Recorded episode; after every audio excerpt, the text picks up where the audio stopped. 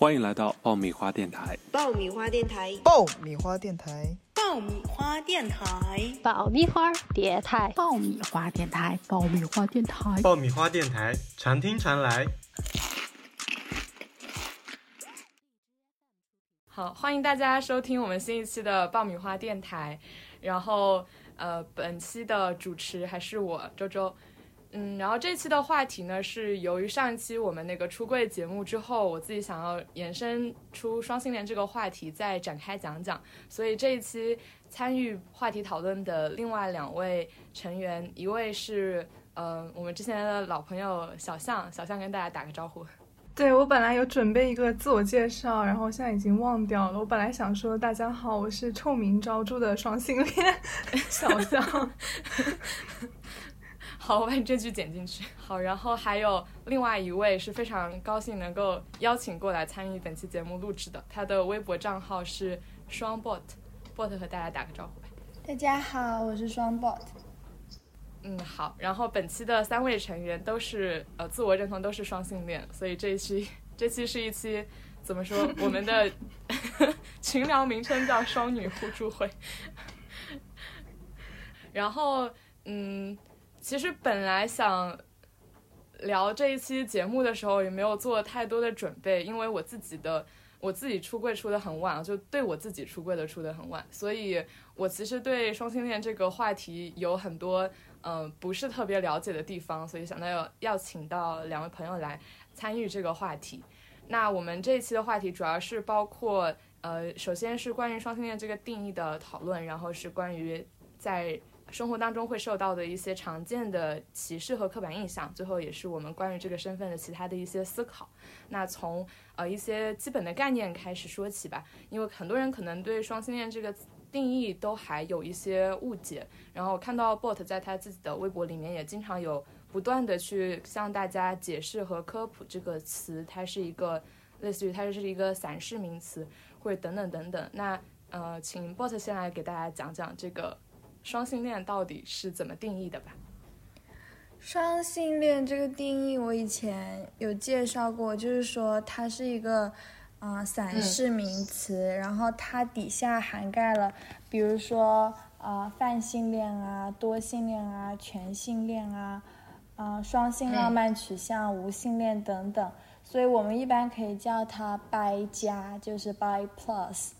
然后这个就是代表 by 这这个 LGBT 分支下面还有很多很多别的细小的这些标签，但他们都是属于 bisexual。而且它虽然叫双性恋，其实是它最早提出的时候，库尔理论还没有这么，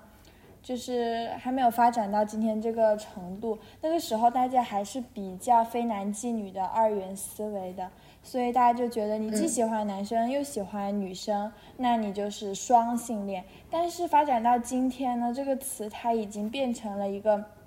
我既喜欢，啊，我不是只喜欢一个性别的人，我是喜欢不止一个性别的人，可以这样理解，也可以理解为我既喜欢同性也喜欢异性，但是这个异性它不一定是，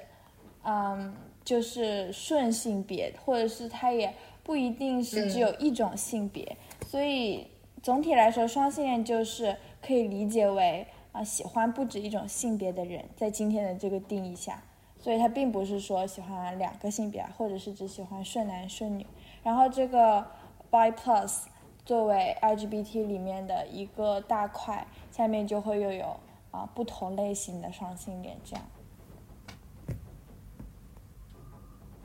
嗯嗯。嗯，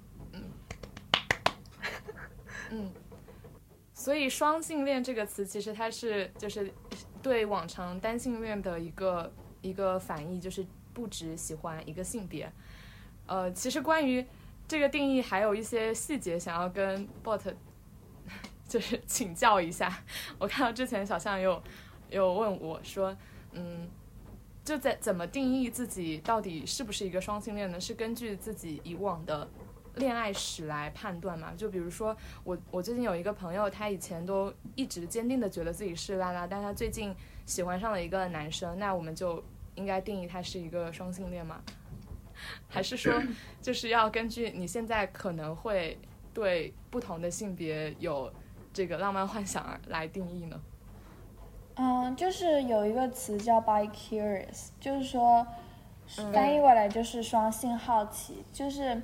你可能处在这个其实不算是一个性取向吧，可以把它理解为一种嗯现在的性取向探索状态。就像比如说你是一个一岁两岁的孩子，你说这个一岁两岁的孩子他是什么性取向的，我们都不知道，对吧？那这个小孩就没有性取向了吗？可能也不是，他可能未来你就知道他是什么性取向。那对于一个还比较模糊、不了解的性取向状态的时候，啊、我们就讲那种，比如说像、嗯我一直是直女，然后我现在感觉好，嗯，好像不是直女，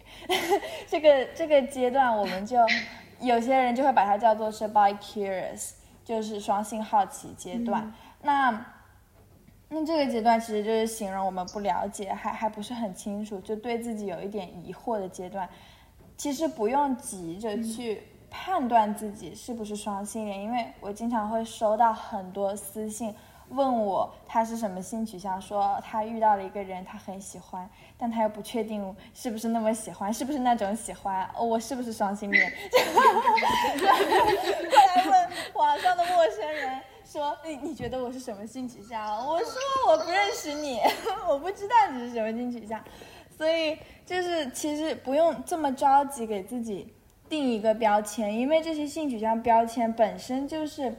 ，les 是怎么知道自己是 les 的，gay 怎么知道自己是 gay 的，他们都是经历过了一些个人的，就是感知上面的经历之后，才得出这样一个标签，觉得哦，这个是适用于我的标签。那你还没有积累到，嗯，你觉得可以做出一个判断的时候，你不着急要去给自己一个标签，因为我觉得标签本身它就应该是一个帮助我们更好的去跟别人互相理解的东西。就像我现在说我是双性恋，小香说她也是，那我们就在对照这个标签的过程中，呃，达成了一个共识，然后获得了一点归属感，然后我们也更某种程度上就简单的以一种很快的方式了解到了对方的这这个性取向方面的事情，但是。嗯当你还没有标签的时候，你不需要先去有这个结果，你可以先去爱别人，你可以先去感受自己，就不用着急去判断，判断不了就先放着。刚刚是聊了一下那个嗯，关于性向的一个定义，因为我觉得其实呃，bot 提到的这种状态，我身边还挺多朋友会有的，尤其是女生，就是会在人生的某一个阶段突然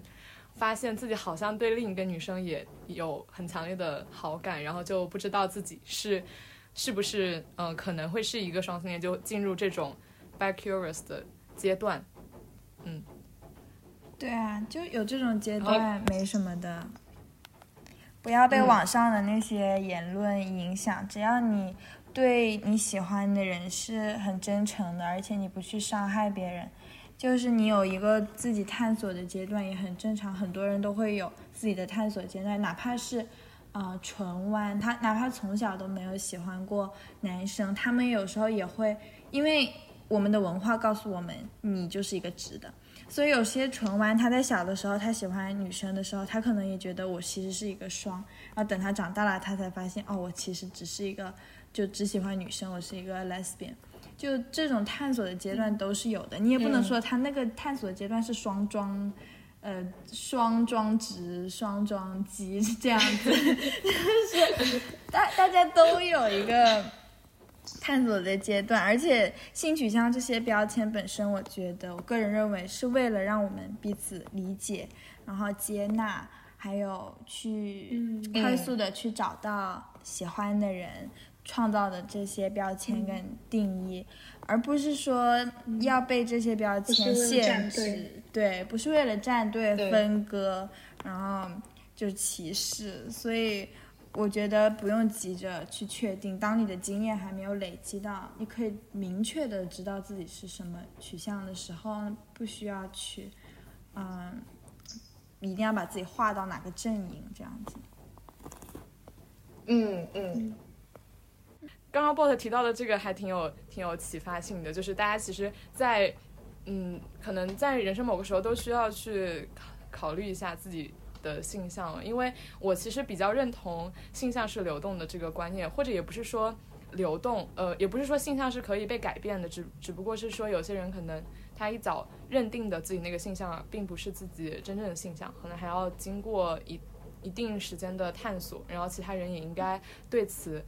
宽容一些，不应该说，嗯、可能他终于找到自己的那个性向的时候，又反而去攻击他之前是装的这样子。嗯，嗯，好，然后我有一个问，我也有一个问题想问，就是，嗯，你是从什么时候开始做这个微博账号，以及你最初是怎么想到要做这个账号的呢？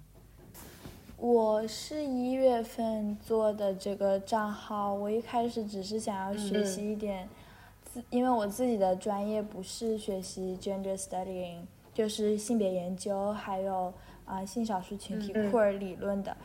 所以我不想要局限于我自己专业的东西，我想有一些跨学科的学习。我就觉得，如果我做一个账号，首先我有流量的话，我可以。嗯，经常问一些问题，就我想讨论的问题，我可以抛出来给很多人讨论，而且我可以学习很多，因为我既然要做啊、呃性别和性取向方面的账号，肯定就要去学这方面的知识，我就可以推动自己去学跨学科的知识，所以我一开始是这样想的，嗯，然后我就一月份的时候创的账号。那你在做这个账号的过程当中，有没有印象特别深刻的，呃，投就是私信或者是这种事情？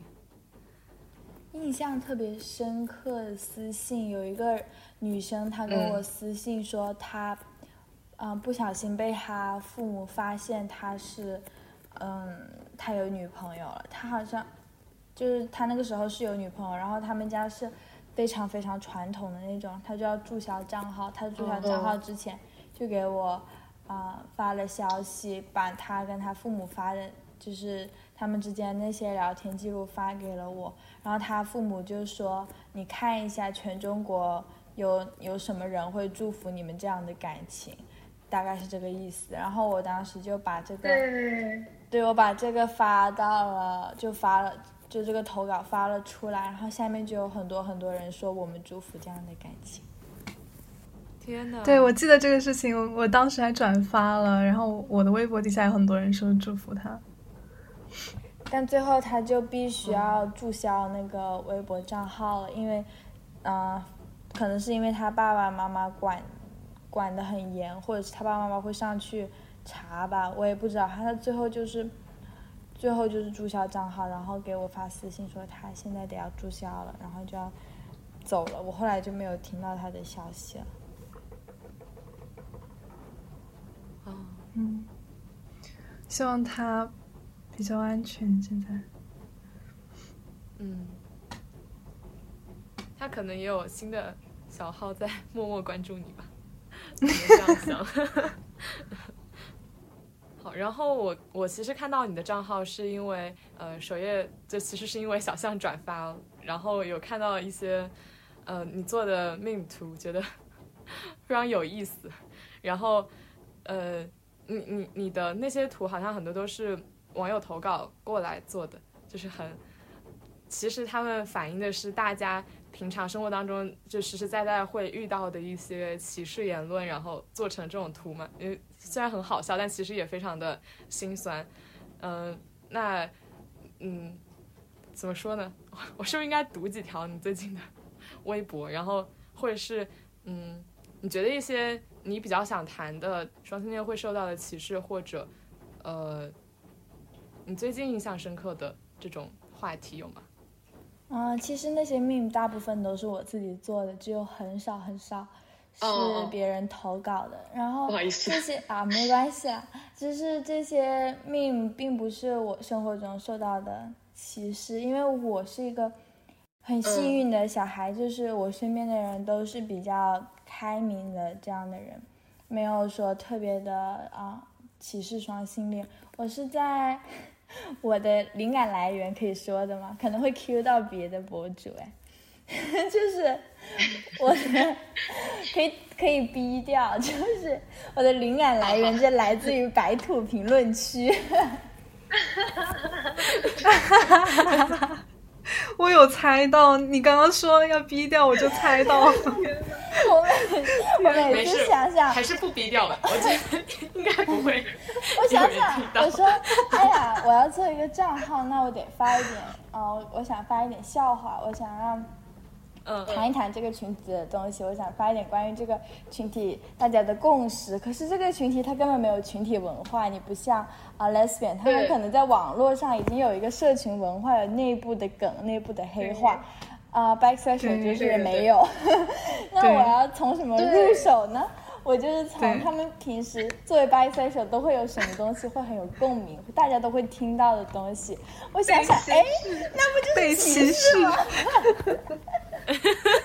天哪！有共鸣的东西不就是被骂吗？然后我就去看，因为因为呃，像男 bisexual 就是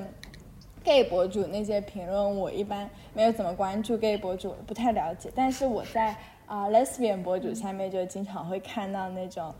啊、骂 bisexual 的东西，尤其是在白土，就特别特别多，每次都可以就是 让我很惊讶，就是有一个人说，嗯，什么，我现在只要听到双性恋，我就是默认他是直女，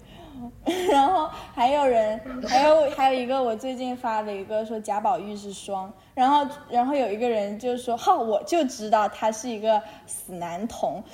就是 literally 在这个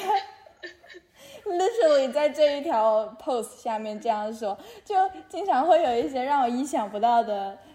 的角度，很刁钻，就是骂双性恋，然后我觉得很搞笑。还有人说，呃，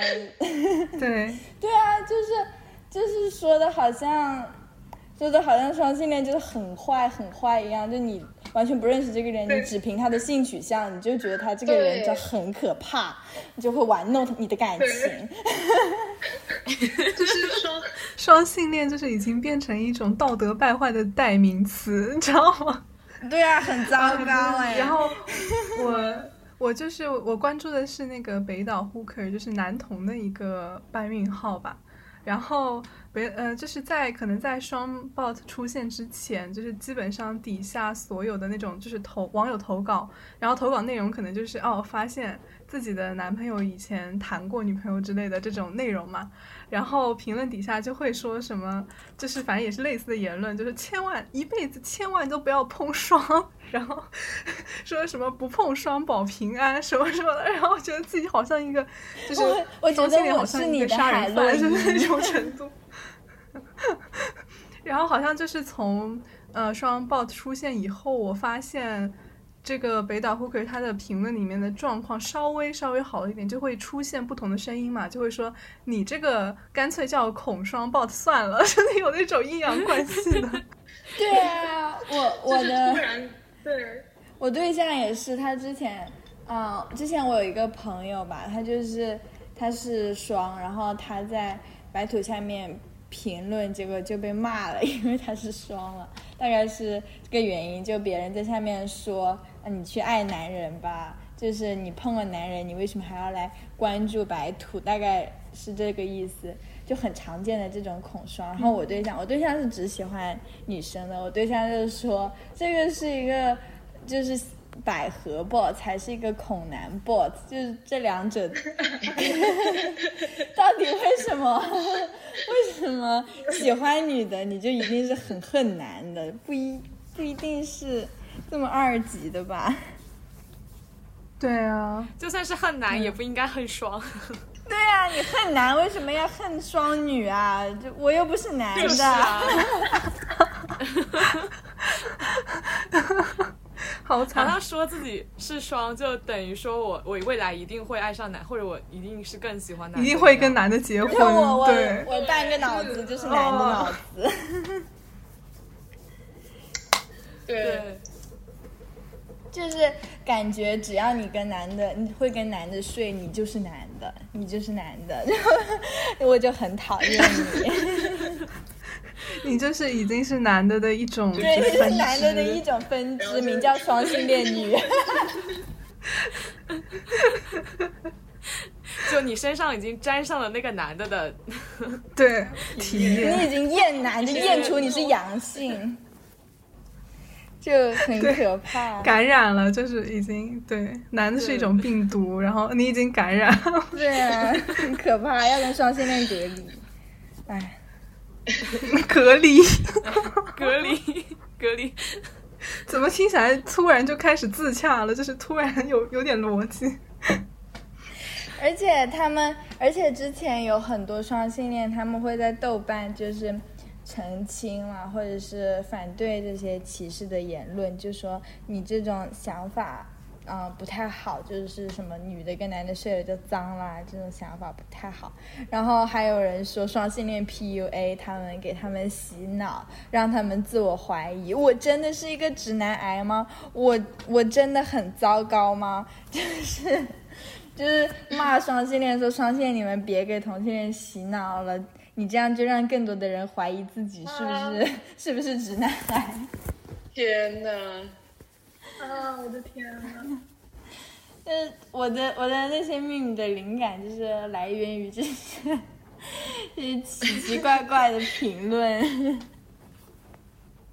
就我感觉，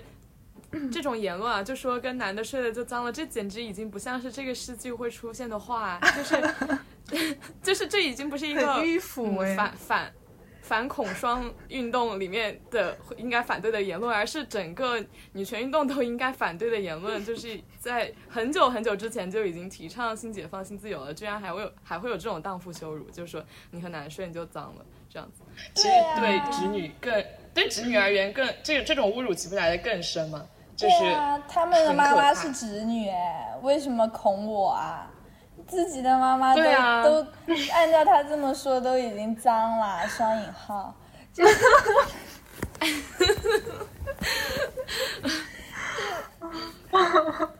自己身边他祖上全都是侄女，哎，为什么？那大家都好脏啦，只有他一个人好干净。对啊，他们到底是怎么在这个世界活下去的？就是啊，一我感觉我们会被骂死。不会，我感觉这一期会有很高播放量。我的天呐！对，现在就是有小部分的极端人士会追求这种纯血性，就是非常的纯血同性恋，一种就是要要求检检验别人是否是他出柜的这个名义嘛，就是而且很喜欢去剥夺别人出柜的这个身份嘛。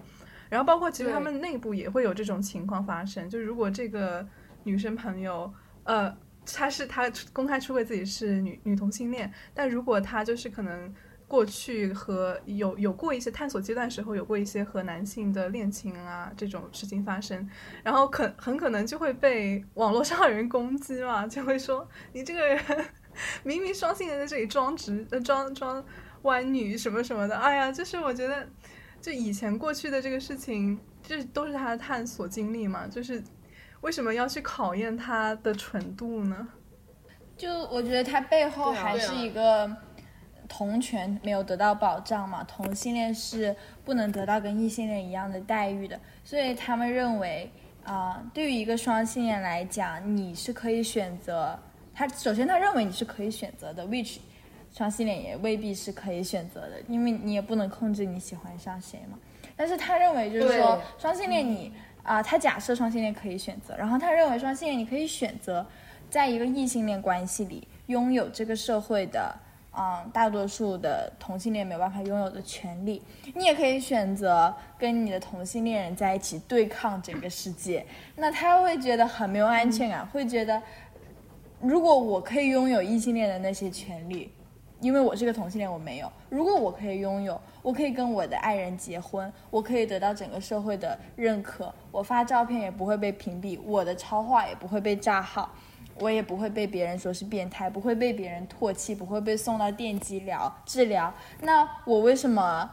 如果可以选择，我为什么不选那个？所以他们默认，呃，双性恋会选择所谓的更容易的一条路。那我跟你在一起就很没有安全感，你可能只是这个阶段跟我短暂的呃浪漫一下，短暂的就是开心一下，但是最后你会嗯，但是我会失去你这个恋人，因为你最终想要长期相处的，还是在一个异性恋霸权社会最轻松的一种方式，就是你去做一个异性恋的，你进入一个异性恋关系，他们就会有这样子的一种想法。其实也很多人并不是觉得双性恋这个群体，这些污名化都是其次，最主流的。对双性恋的排斥还是来源于，我觉得是同权没有得到保障造成的一种。对对对对对，对他们觉得双性恋有机会有，对有机会有平等权利。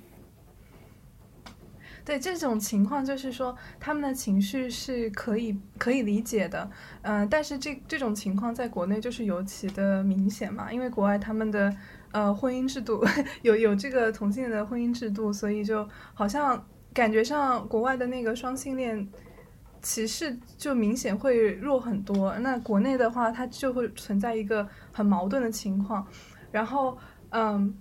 有的时候我都在想，其实这种情绪的来源就是觉得双性恋在国内的 LGBTQ 群体里面是一种很模糊的边界，然后它不是一个百分之百或者是每时每刻都会站在 LGBTQ 这一边的一群人。就是他如果一旦就是他们会觉得你一旦结婚了跟异性结婚了，那你已经是一个直人的战队了，你知道吗？你就是你已经站队直人了，你已经离开我们了，就是会有这种愤怒感，然后宣泄在这个双性恋群体的身上。对，而且你得到了我们得不到的东西。那根本上的原因还是这个制度问题。就如果说制度就是大家的权益能够得到保障的话，就是双性恋。并不是一个什么有特权或者是很模糊的一个群体。嗯嗯，对他们就认为双性恋是 LGBT 里面，嗯，包含了就是异性恋特权的的这一些人。他们有一些双性恋，他们都是大家都是性少数，大家都是失权的。可是有一些双性恋，他可以获得。啊，异性恋的权益，这些我们没有的权利，所以他们就会觉得你们是某种程度上是一种叛徒，或者你最后一定会所谓的背叛我们，就是这种感觉。嗯，对。然后有一个我自己想讲的，就是刚刚 bot 有提到说，呃，他们之所以觉得，呃，双性恋似乎是不那么跟他们站在一起的一群人，是因为双性恋有得选，但是。其实往往在真的面对爱情的抉择的时候，也是没得选的。就是我自己之前有过一段时间没有发现自己的性取向是双性恋的时候，我很渴望自己能够和 LGBT 这个群体站在一起，因为我当时非常嗯支持同性婚姻平权。但是我那个时候就是没有始终没有遇到一个就喜欢的女生，就是也有过试图说。变弯的那个阶段吧，但是就是没有。然后直到后来真的遇到了一个非常非常喜欢的人之后，才发现自己原来，呃，也是有喜欢女生的这一面的。但是在那之后，可能我自己其实是更倾向于，如果说我能够喜欢上一个女生是更好的。但是这种心理上的倾向和我实际上能不能遇到一个我爱的人，这这两个东西是完全分隔开的。就是我觉得真的喜欢上一个人是由不得自己的选择的。如果你追求的是真爱的话，我就是说，这个也是因为我们的环境是稍微没有那么严苛的，因为我们三个人其实啊，不知道你们啊，但是我我我猜测的话，我觉得我们三个人都是比较幸运的小孩，在整个社会来讲，不然我们不会接触到这些知识。但是这个社会大部分的人都是没有这样子的。嗯，机会的，所以大部分的，嗯，比如说底层的双性恋，他们可能的确就是会去选择婚姻的，就是在在同性恋，他们都要必须要被迫去行婚的那样一个啊阶层，那些人，那些双性恋，他们肯定大部分都是要被。嗯，被逼的也好，或者是自己不愿意去面对自己会喜欢同性也好，他们可能的确是会去选择婚姻的。我觉得这个也不可否认。但是我认为说双性恋是 LGBT 的叛徒，呃，这种看待问题的角度其实也完全可以反过来看。就是你有没有想过，他们是这个异性恋霸权的异性恋情侣当中这些人里面最理解。同性恋最呃，对，最支持性少数的人，就是如果一个双性恋他是在一个直人关系里面，或者直人关系里面的人他们是双性恋，那他们将会比其他直人关系里面的人更加支持你赢得平等的权利。嗯，就是你可以反过来这样子看，双性恋是两边两边两个群体当中的叛徒是吗？两边不讨好。就你性少数，你可以把它当成是直人的叛徒啊，你不要把我当成性少数的叛徒啊。我就感觉性双性恋这个群体其实日常都是处在一个比较隐形的状态的，就是如果你拥拥有一个异性恋对象的话，别人就会默认你是一个直人；但是如果你有一个同性的伴侣的话，别人又会默认你是一个就是，呃呃呃，就是一个单性恋同性，嗯，对对单性恋。对，因为这个社会大部分大家都是，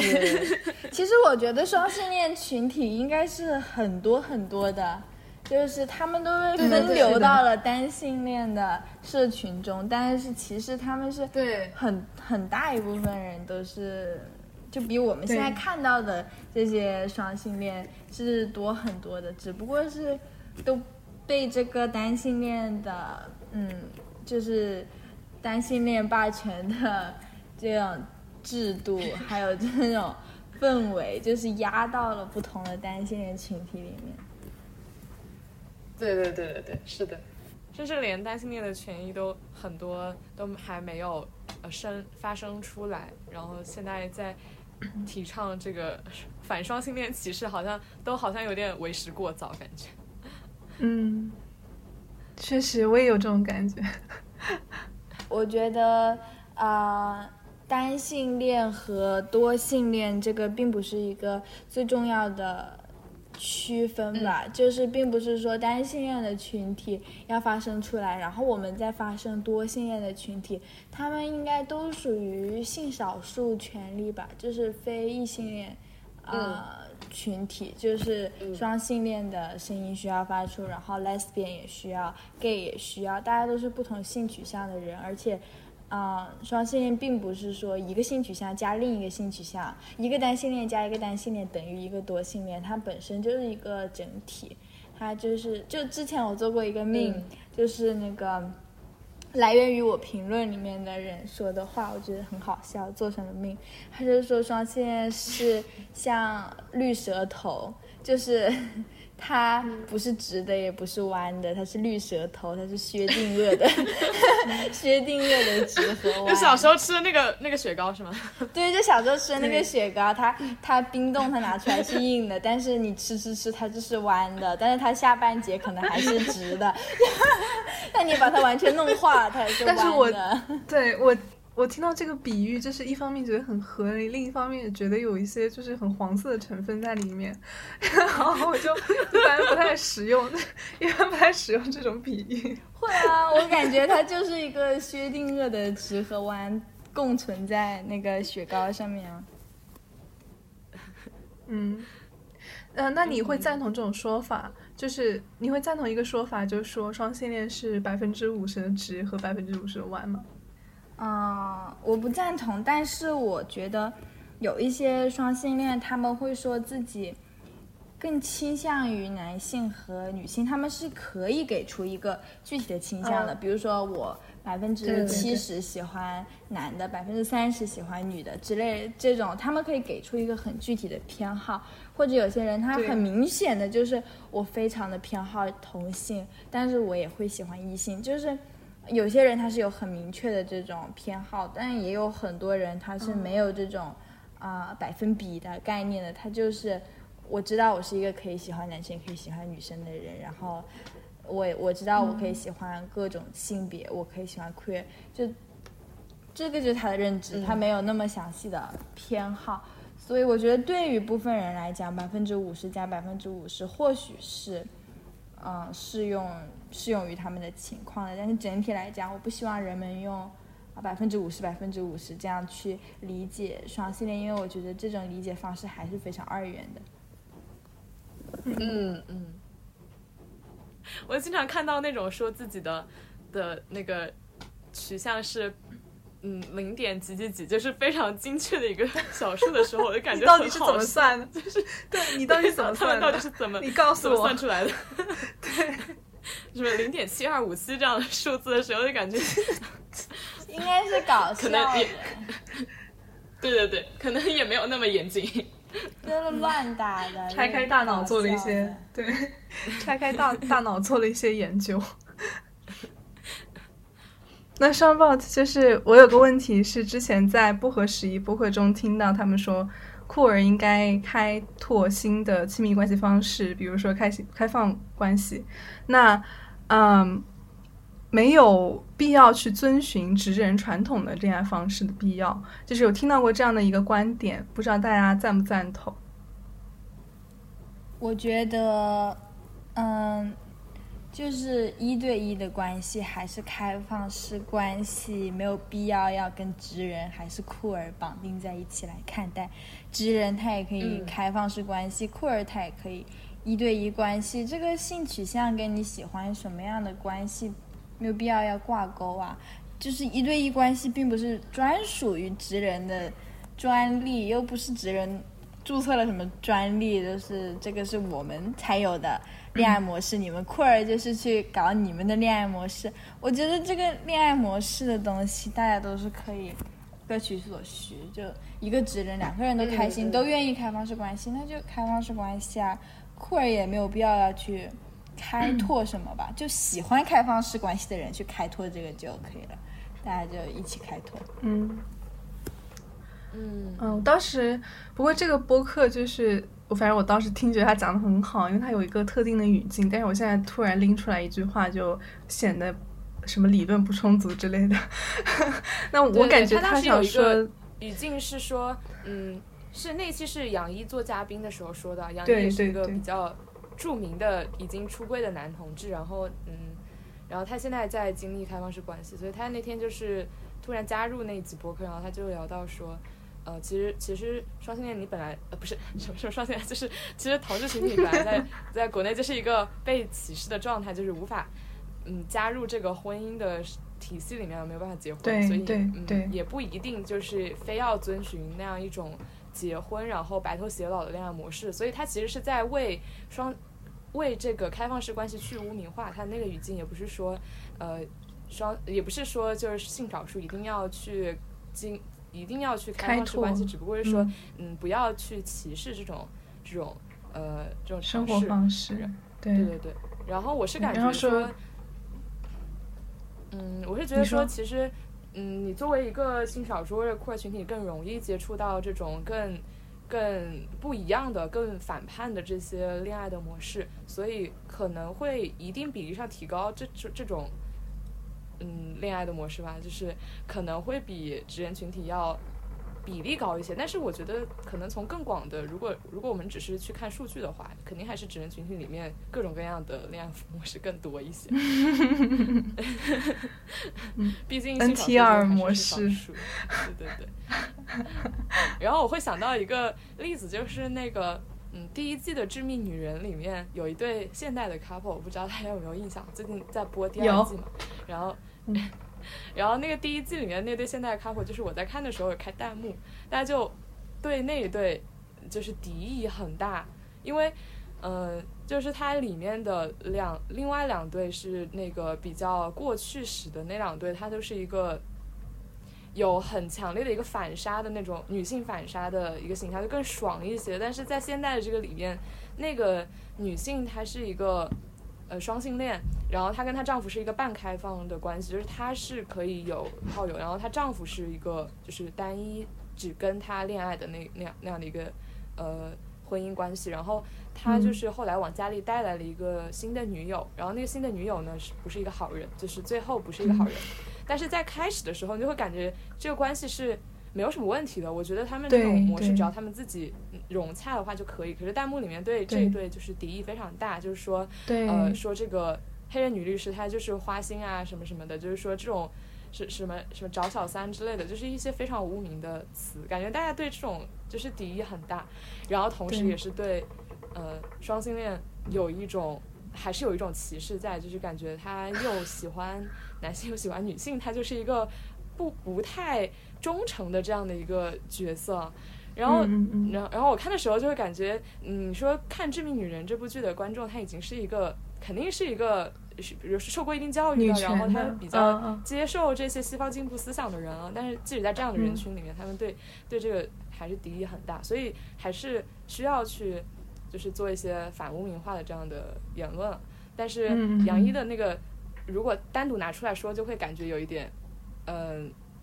有点曲好像在宣传，本来嗯，对对对，好好像在宣宣传说大家都去开放式关系啊，其实也不是这个意思，就是对对，不是这个意思，我表达不好，对不起，杨一。哦，我理解，我理解了。我觉得没错啊，就比如说有些人他会说，呃，双性恋，我不排斥双性恋，我不歧视双性恋，但是我很恶心，有一些双性恋一边谈男朋友一边谈女朋友，吧？对对有没有听过？有很多以这种句式说说话的人，都是其实他都是在歧视。他说我不歧我不歧视，我不支持也不反对，但是怎样怎样怎样，他就是他就是在反对。对，然后他又说到这个双性恋一边谈男朋友一边谈女朋友，我想说，其实如果他是一个坏人，他呃谈男一边谈男朋友一边一边谈女朋友，他欺骗了双方，而且他伤害了双方，那他肯定是一个坏人。那这个事情，直人、还有就是同性恋，他们也一边谈女一个女同性恋，他也可以一边谈女朋友一边谈女朋友一边谈女朋友还一边谈女朋友。他的性向是没有关系的。对呀、而且这个也是双很容易被，啊，你说。偷换概念的一个地方。对然后这也是很容易被被歧视的一个点，就是说感觉你如果是一个双，好像就更容易出轨一样，就 是并不是就听起来就很听起来就很像，就是你一边谈女朋友一边谈女朋友是 OK 的，但是你一边谈女朋友一边谈男朋友就不 OK，因为你脏了，你知道吗？又脏了。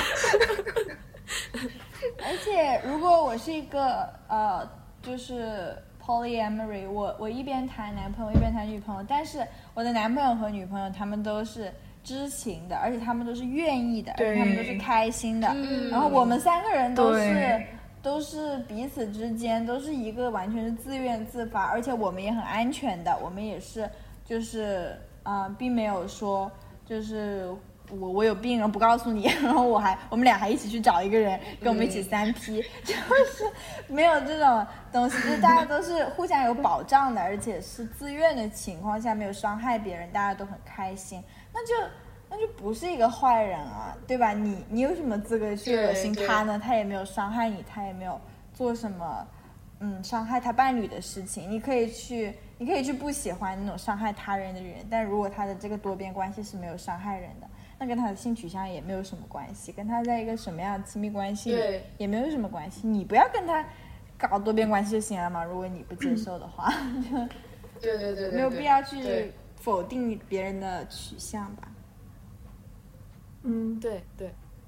好，说到这个，我就还有一个我补充的问题在后面，就是嗯，呃，双性恋会不会因为就是既能够跟异性恋谈恋爱，也能够跟同性谈恋爱，从而会有一种比较，就是会不会觉得说？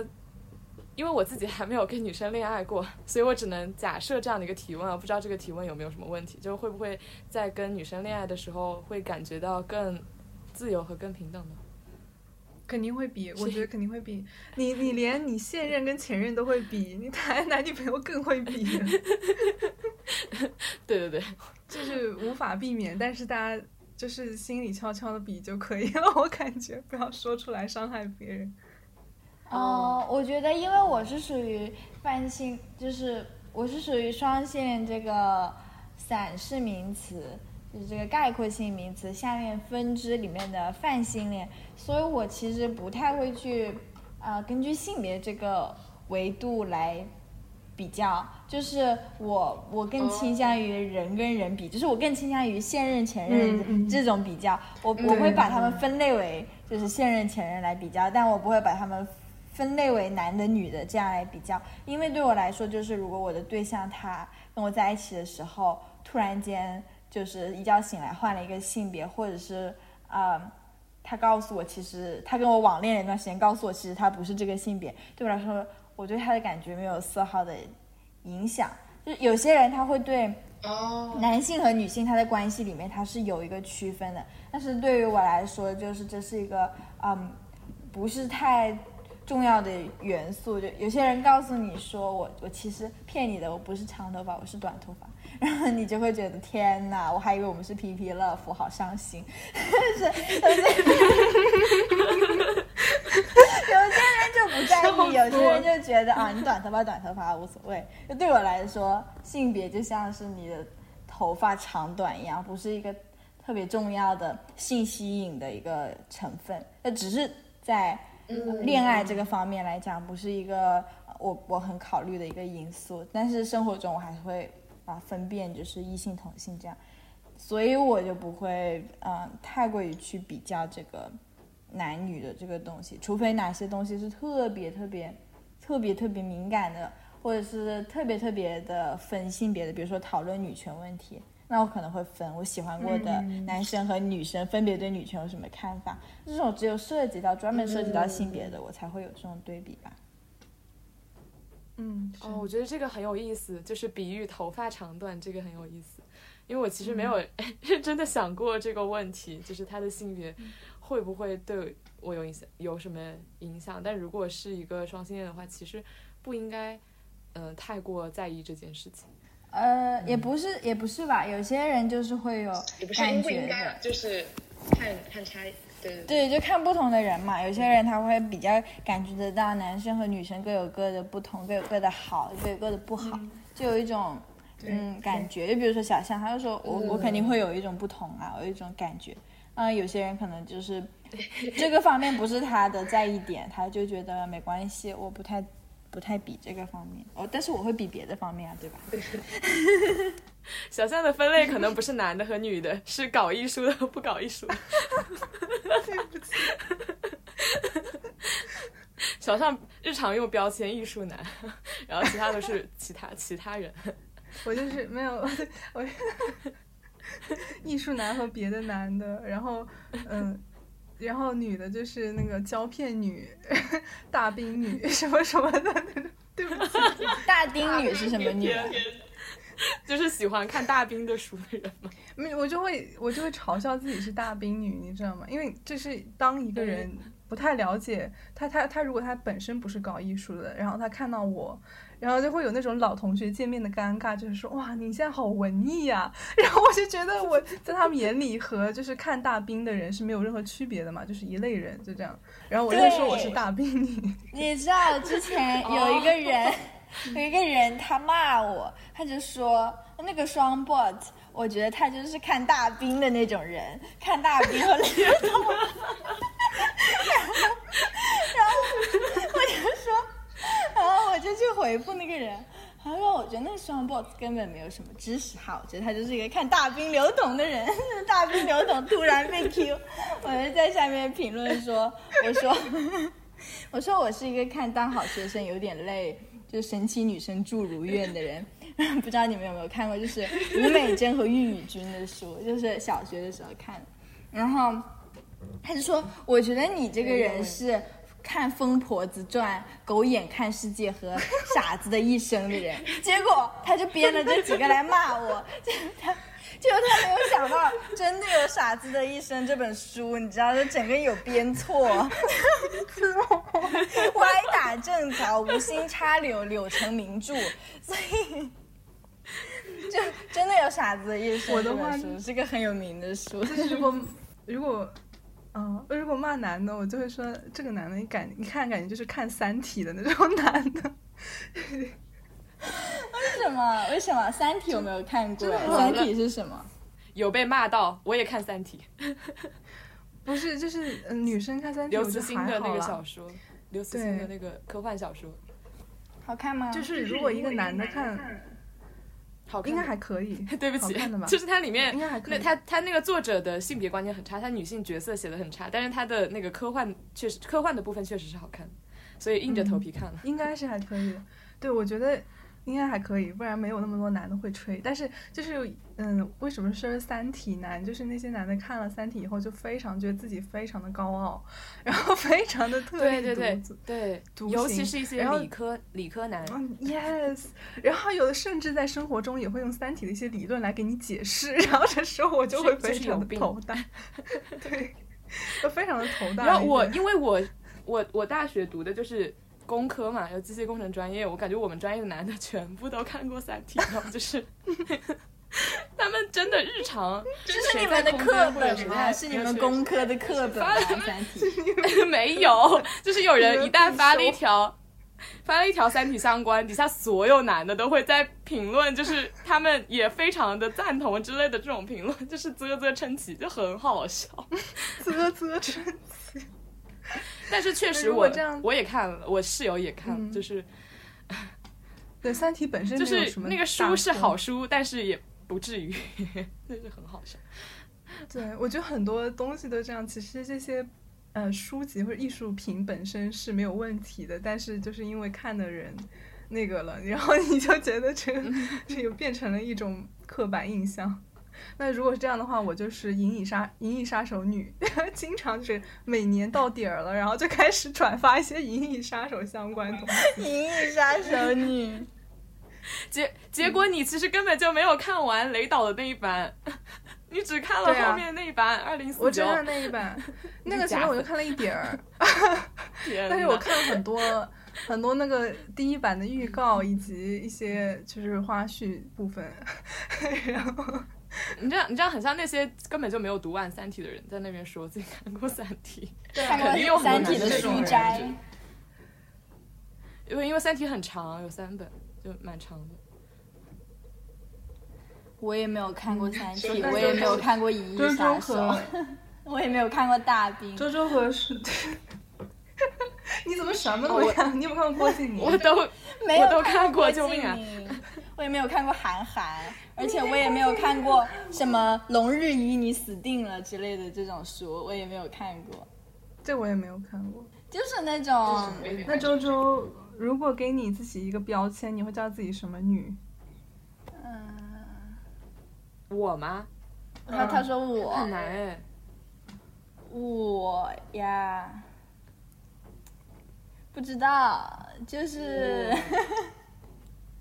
还有什么作品啊？你给我一点标签选择吧，我也我也想不到什么。不行，那我就是我就是随机波动女。随机波动我也没听过是《红，楼梦》女。我我我不是《红楼梦》女，我虽然读了两遍《红楼梦》，但我但我不是《红楼梦》《红。楼梦》我也没看完。我是，那我是甄嬛女。我是随机波动，甄嬛真的我忠实粉丝。嗯，那你就是进步女。我跟你说，真的很难听的。我前前面就是不知道，反正他们之前网网上吵架，然后就有人骂我们这种人叫做进步王女，然后我觉得真的很难听。进步王女，不是还有自由人对杨吗一，自由人，我觉得对杨一有点脱粉，就是他用“进步”这个词攻击一些反九九六的人，我觉得，嗯，他就是已经站到资本家那一边了。天呐！你怎么傲的好小 S 啊？你就傲的很康熙女。对你，我就是台湾人啊，因为你是不是想说自己郑郑静茹秘密女友？没有啊，因为我老公是台湾人啊，所以嫁鸡随鸡。好的，神经？我记得之前有一个陈珊妮，陈珊妮不是出了一个什么人文短视频，就是念一大段话，然后里面就有一点批判政，就是政治正确这样子的啊东西。我记得我记得刚刚想到哎，我首页真的狂转那一段，很多人转。可是就是我是站在反方的，但是我没太看懂，我就觉得我也不知道为什么大家这么反应这么激烈。我觉得我们国家还没有到政治正确的没程度吧？That's 对对我觉得这个就是我想说的。我觉得台湾人太优越了。我们真的就完全没有走到那一步，我差觉得这些人是不是上网上多了，就觉得会存，就觉得骂政治正确骂得好，我早就受不了这个政治正确的世界了。问题是，微博不是这个世界，微博也不是你的国家。而且就算是在微博上，政治正确也远远没有到来啊！你看贤子的微博才几个人点赞，朱军的微博几个人点赞，我天呐，我真觉得很魔幻这件事情，对啊，就 就是离的离离我们离得远的很。他他那段视频里面不是有一句话说什么脆弱的心灵什么一直被呵护，直到变得更加脆弱之类的嘛？就是我感觉。他们在台湾可能真的有一些事情上已经过度政治正确了，但是在内地就是，多少脆弱的心。灵还根本就没有被关注，还还说过度保护，没有人看到过护都没呢有有 对啊对呀，真的哪有没有他。我在我们国家就是脆弱的心灵被继续伤害，直到变得更加脆弱，然后死掉。对对对 真的，对，这段视频，反正我当下看完就会觉得有点不舒服。一个就是因为确实很高深，就是你根本看不懂他说什么；然后另一个就是觉得我觉得不是高深，是语境不一样，是他们的这个语境跟我们不一样。对，对，而且他肯定是有在影射一些他们实质上的事情，但是我不知道他在说什么，是对那种不懂。对，然后他他包括他的正确的那种，让我感觉甚至有一点让我这种进步王女 甚至感受到了一点冒犯。冒犯。当然他对，当然他的面向的观众，我觉得并不是我。但是只是我偶然间看到了这样子，但是我又不知道他们为什么转发，很多人就是高呼高呼他的名字，然后很多人就是觉得很了不起，然后并且把他的以前写过的金句截下来设成朋友圈的封面之类的，这种就是 让你很 confused 的一个我。觉得很多转发的人也未必是全部看得懂的，只不过是因为他那段话里面有很多词戳中了他们的点，他们觉得说出这些话非常厉害。就是有一些、有一些词他们能够 get 到，然后他们就转发了，说觉得能够说这些话就已经很牛逼了，但是然然后他还是在一个墙外的状态，所以所以他们就转啊，然后其实他们也未必能全部看得懂他们在说什么吧，因为我觉得真正关心台湾政治的人也非常非常非常少，就是我我从今年开始订阅那个端传媒，就是香港的一个媒体平台，然后它是会发两岸三地的各种新闻，然后我才开始慢慢看台湾的东西。我感觉这个文化语境真的因为这这些年的隔离，已经变得越来越陌生了。对岸的人在关心什么，我们在关心什么，就是这个文化语境已经太不一样了。所以很很多转发的人，我觉得他们其实都不知道他到底在表达什么。他只他们只不过是读懂了其中的只言片语，并且把它理解成了自己以为的那个意思。就比如说嗯有一些人，他可能觉得微博上的女权呼声已经太高了，所以他觉得已经到过过度政治正确的程度了。但是其实根本就没有。我觉得你说女权的声音在微博上可能是有一些水花，但真正在现实生活中，女性的权益根本就没有得到保障。就是嗯对。他们只是理解了那个部分，所以他们就觉得很厉害，然后就去转发了。就是好像谈论政治就很高级，然后谈论这种，就是这种比较敏感的东西就更加高级一样。嗯，是的，对啊，就政治正确这个词真的，对，在国内每当有人这样讲，就是可能他比较不太正确，然后他又关注了一些正确的人，那些正确的人又不小心骂到了他，他就有点不高兴。他就看到别人反政治正确，就感觉自己在第三层，就觉得自己啊。就站到了比政治正确的人还更正确的地方，然后对对，我就是这样觉。得的。我 真的，我就是这样觉得的。我觉得他们还没有到政治正确那一步，他们就开始反政治正确了，就很可笑，就很可笑。然后与此同时又，又真的觉得他们可能才是多数，就是就是作为一个作为那个既得利益的那一方，他们不需要政治正确，因为因为他们本身就已经得到很多利益了，所以他们嗯。不需要追求更进步的生活，他们就可以反反对这个进步。他们然后都没有还觉得 生活在一个很正确的地方，对，没生活在很正确的地方。他要是生活过一个政治正确的地方，可能他也不会觉得这有什么不好。但是他他就生活在一个不太正确的地方，有人说了一些所谓正确的东西，他就觉得我可看透你们了，我可聪明了，比你们这些进步人还进步，想不到吧？对对对对对，进步的进步 死我了。我自己已经站到了那个最高层，大气层。最后一个大字我已经可以批判正确了，怎么样？Oh my god！越说我就觉得可怜，我真的眼泪都要流下来了。不是，我不是说可怜他们，就是这个环这个状况，就是让人很很难受、很难过。就是现实，就是我们并不是 在那一层，你知道吗？对，其实三层的人都都没有都没有一 都没有一点正确，三层的人都没有得到一点平等的权利，但是就是已经分出了好几层。对，就是在空谈。哦，说起这种空谈，我就我就想起之前好像有一个有一个女教授，她在一个讲座里面讲到的，然后我一下子想不起来那个女教授的名字，对不起。嗯，然后就是，他就讲到说，我们现在艺术作品，包括网上的影视作品，对于生活中就是确确实实的这个权利问题的影响嘛。然后很多影视作品，它其实是奶头乐的一个作品，就比如说像《权力的游戏》，嗯，还有一些。比如说《Why Women Kills》，就是这种作品，它发布出来以后，给所有人的印象就是我们女性的权益已经很高了。比如说什么，就是《权力的游戏》里面，它玩到最后基本上都是女性角色在玩那个权力嘛，然后女性角色包括塑造的也非常的饱满，然后也很很有英雄气概。其实我们观众看的其实是非常爽的。嗯，对于就是我们来说，对于我们来说，就好像。嗯，女性真的有掌握到一些话语权之类的这种感觉，但其实你回到现实生活中，其实并不是这样子。她的作品是进步的，但是她进步是因为市场是需要这种进步的作品的。然后出现了以后，给我们人总是有一种好像女性权益已经得到保障的一个幻觉，